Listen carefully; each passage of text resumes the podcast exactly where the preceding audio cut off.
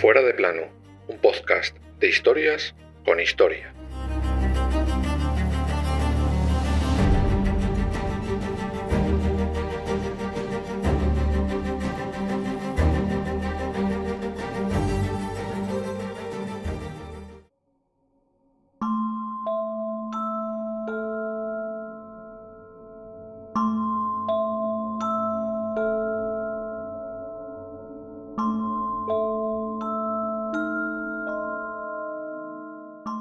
Diez años son suficientes para esperar por cualquier hombre. Entonces se levantó, apagó la vela que había encendido junto a la fotografía de su marido y desde entonces nunca más volvió a intentar contactar con él. Ese hombre, que había fallecido diez años antes, el 31 de octubre de 1926, era el gran escapista Harry Houdini.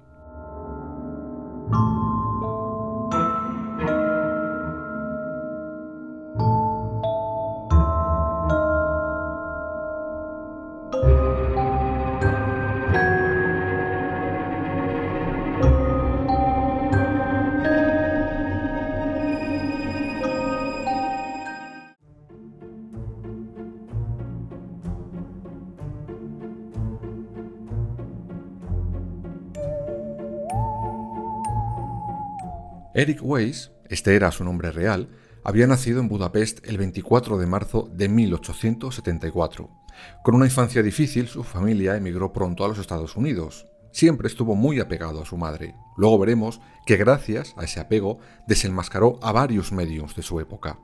Tal era su relación estrecha que algunos la consideraban incluso enfermiza. Harry comenzó de adolescente a hacer pequeños números de magia, en un primer momento con toques de humor, aunque pronto se dio cuenta que lo suyo no era eso. Observando a otros magos que invocaban a espíritus para hacer sus trucos y manipular la escena, comprendió que el escapismo propiamente dicho podría ser un número en sí mismo. Todos conocemos o hemos leído o visto en películas sus arriesgados números de escapismo, muchos de los cuales se han intentado imitar en décadas posteriores. Se jugó la vida en multitud de ocasiones, en muchos de esos números, pero jamás tuvo un accidente de tal calibre como para apartarse de esas prácticas. Como ya os adelanté en el capítulo 2 de Fuera de Plano, la muerte a Houdini le sobreviene de la manera más absurda. Un golpe mal dado, unos estudiantes fanfarrones y cierta dosis por parte del escapista de creerse casi inmortal.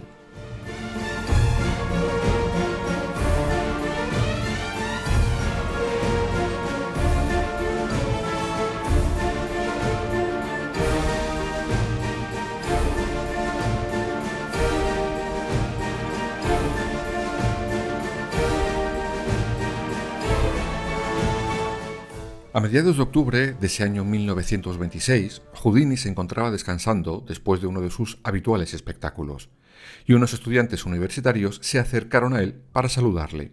Lo que en un principio podría haber sido un simple fírmame unos autógrafos, se convirtió en un reto, con letales consecuencias. Uno de los universitarios le dijo a Harry que cuántos golpes en el abdomen podría soportar, para comprobar si su resistencia física era tan grande como se decía por ahí. El mago acepta el reto sin miedo. Sin embargo, el estudiante, que se llamaba Jocelyn Gordon, hace trampas y antes de que Houdini estuviera preparado para el golpe, le propina un primer puñetazo demasiado fuerte.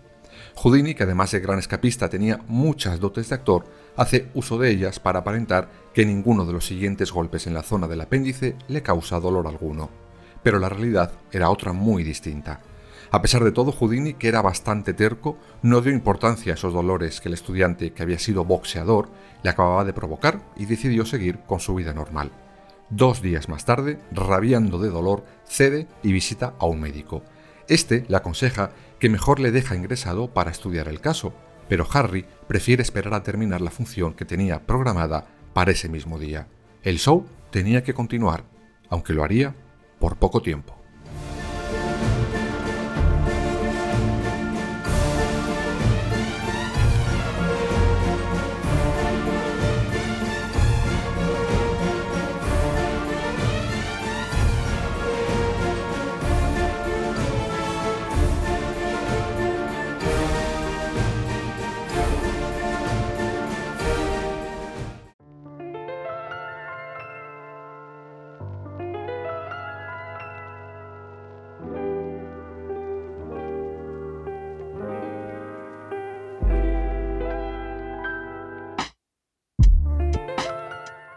En el espectáculo de aquel día, Houdini se desmaya y de urgencia tiene que ser hospitalizado, y el diagnóstico es claro y nada bueno.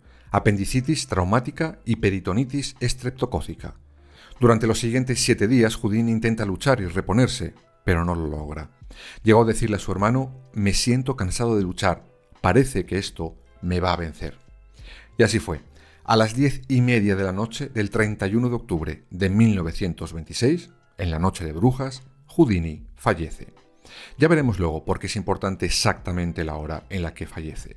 Su cuerpo es trasladado a Nueva York en el mismo ataúd de bronce en el que hacía su truco llamado enterrado en vida.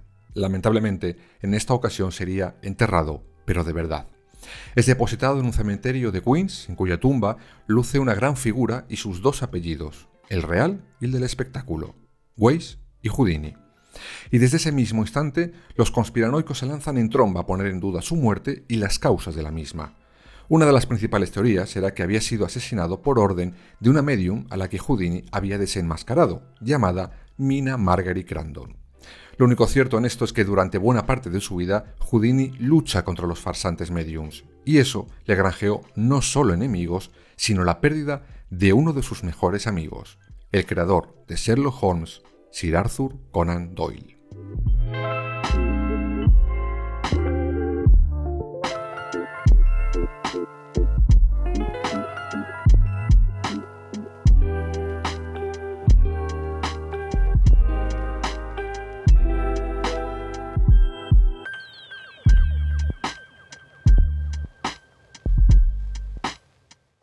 Ambos se habían conocido en Inglaterra en 1920, en un espectáculo de Houdini al que acude Conan Doyle. Pronto comienzan una relación de amistad, ya que ambos, además de la cultura, tienen algo en común, la pérdida de un ser querido. En el caso del escritor, la de su hijo, en el caso del mago, la de su madre. Doyle aseguró a Houdini que en varias ocasiones había podido contactar con su hijo fallecido gracias a varios mediums y espiritistas. Houdini escéptico por una parte, pero deseoso de poder hacerlo por la otra, acepta varias invitaciones que le hace el padre de Sherlock Holmes. Pero en ninguna de esas sesiones ocurre nada de nada de nada. Por allí no aparece ni la madre de, Houdini ni nadie del más allá. Una de esas primeras representaciones a las que acuden juntos es la de la ya mencionada Mina Crandon, a la cual Houdini tacha de impostora. Después de eso, la medium le, digamos, maldice, afirmando que un espíritu vengativo mataría a Houdini por su escepticismo. Los partidarios de la conspiración aseguran que no hizo falta espíritu alguno, sino dos de los seguidores de la pitonisa que dieron arsénico al escapista.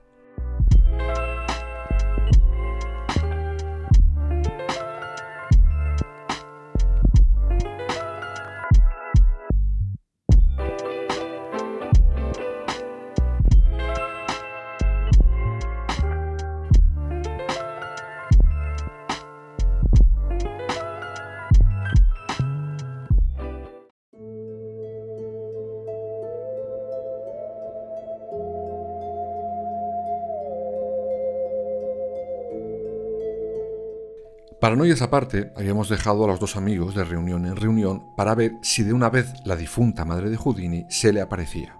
Pues bien, un buen día Conan Doyle invita a su amigo a una nueva sesión, pero esta vez la medium no era otra que Jean Lucky, esposa del escritor, quien decía que estaba preparada para hablar con los muertos y, por supuesto, con la madre de Harry. Houdini acepta. Los tres se sientan en una mesa con luz tenue. Unen sus manos tras unos segundos, la nueva medium entra en trance, tiembla. De repente, agarra un cuaderno y empieza a escribir velozmente. Houdini arranca hoja a hoja y las empieza a leer sin decir ni pío. Supuestamente esas frases las está escribiendo su querida madre a través de la mujer de su amigo. Conan Doyle, al ver que su amigo no abría la boca, creyó, orgulloso, que su amigo por fin creería en estos temas espiritistas. Pero la realidad era muy diferente. Su querido amigo se estaba sintiendo estafado con cada letra que esa mujer escribía. Cuando acabó la escena, Houdini siguió callado, se levantó y se fue. Poco después, en un artículo, Harry Houdini, por fin, contó la verdad.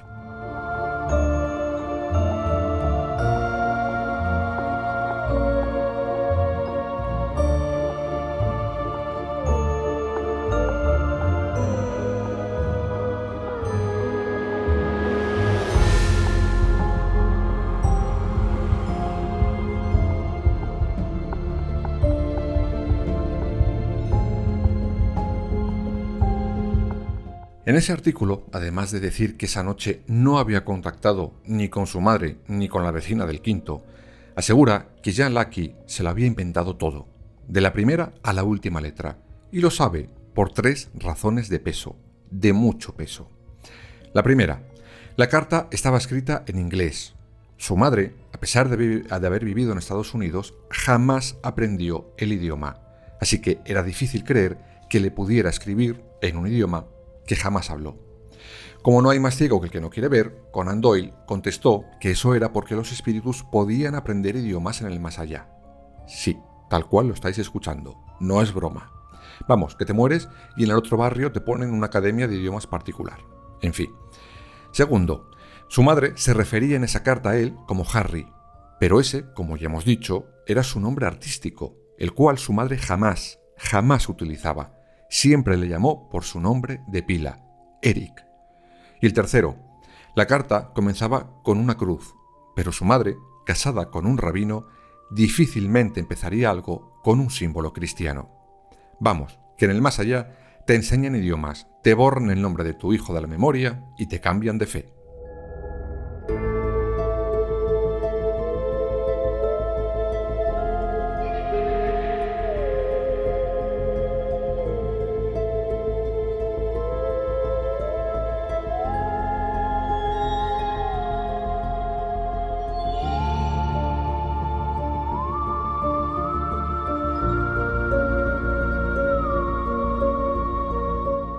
Después de ese artículo, como supondréis, la amistad entre Conan Doyle y Harry Houdini pasó a mejor vida. Y desde ese momento, el escapista comienza una lucha incansable contra los mediums y espiritistas. Estaba cansado de que estos intentaran tomar el pelo a la gente como habían hecho con él mismo. Empieza a recorrer Estados Unidos dando conferencias en las que denunciaba las estafas de mediums y videntes. Por cierto, cuando Houdini fallece, su antes amigo Conan Doyle afirmó que el escapista era medium, pero que no lo sabía. Arturito, hijo, si te hubiera oído Harry, se levanta de su mausoleo y te da con toda la mano abierta por semejante tontería.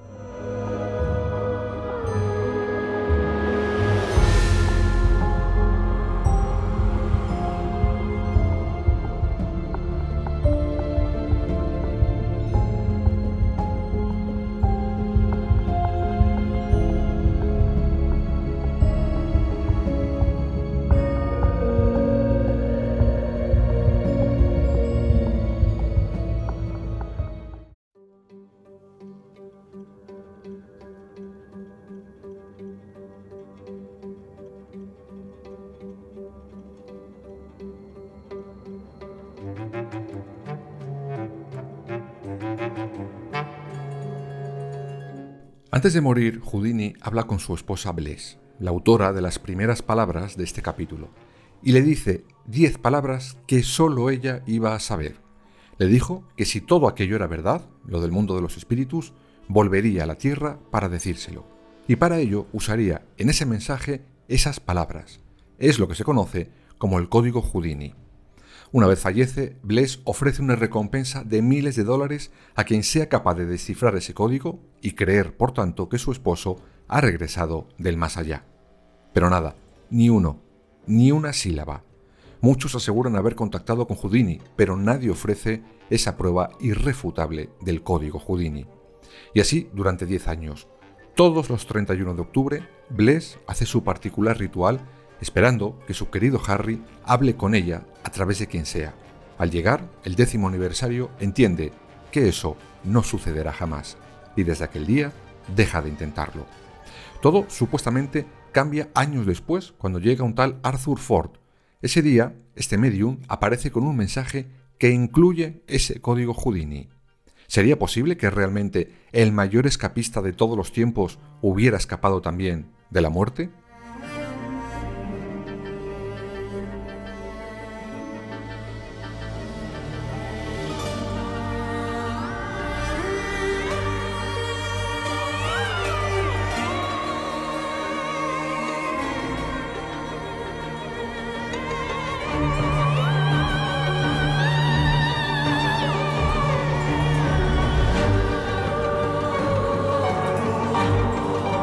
Tururú, nada de nada. Cierto es, como os podéis imaginar, que aquello causó una gran revolución. El código Houdini era el siguiente, y os lo voy a decir en castellano, aunque las palabras evidentemente originales estaban en inglés. Rosabel, responder, decir, rezar, responder, mirar, decir, responder, responder, decir. Rosabel era la canción favorita del matrimonio y cada una del resto de las palabras significaba un número del alfabeto. Juntando todas, lo que Harry quería decir era Rosabel believe. Rosabel cree. Pero había truco en todo aquello. Ves, que ya está mayor, enferma del corazón y senil, había revelado el código a un biógrafo llamado Harold Helloch y en la página 105 del libro Houdini, su vida y su historia aparecía ese famoso código. Arthur Ford, evidentemente, igual que otros muchos, había leído aquella página 105.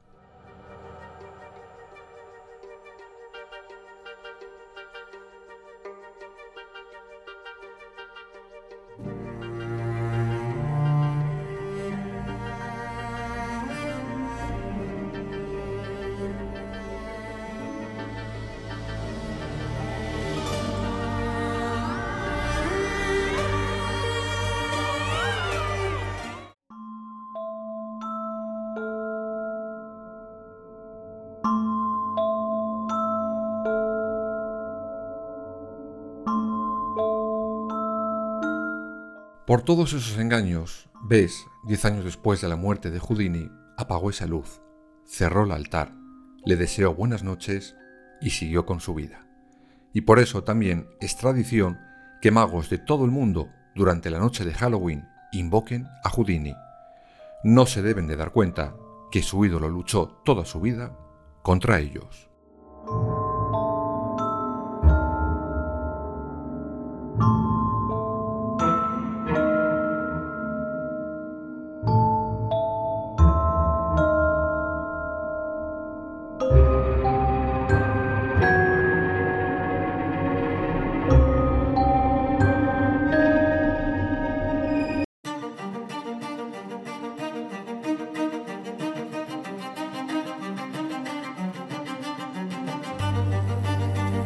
Fuera de plano, suscríbete en las principales plataformas y síguenos en nuestras redes sociales, Instagram, Twitter y Facebook. Fuera barra baja de plano.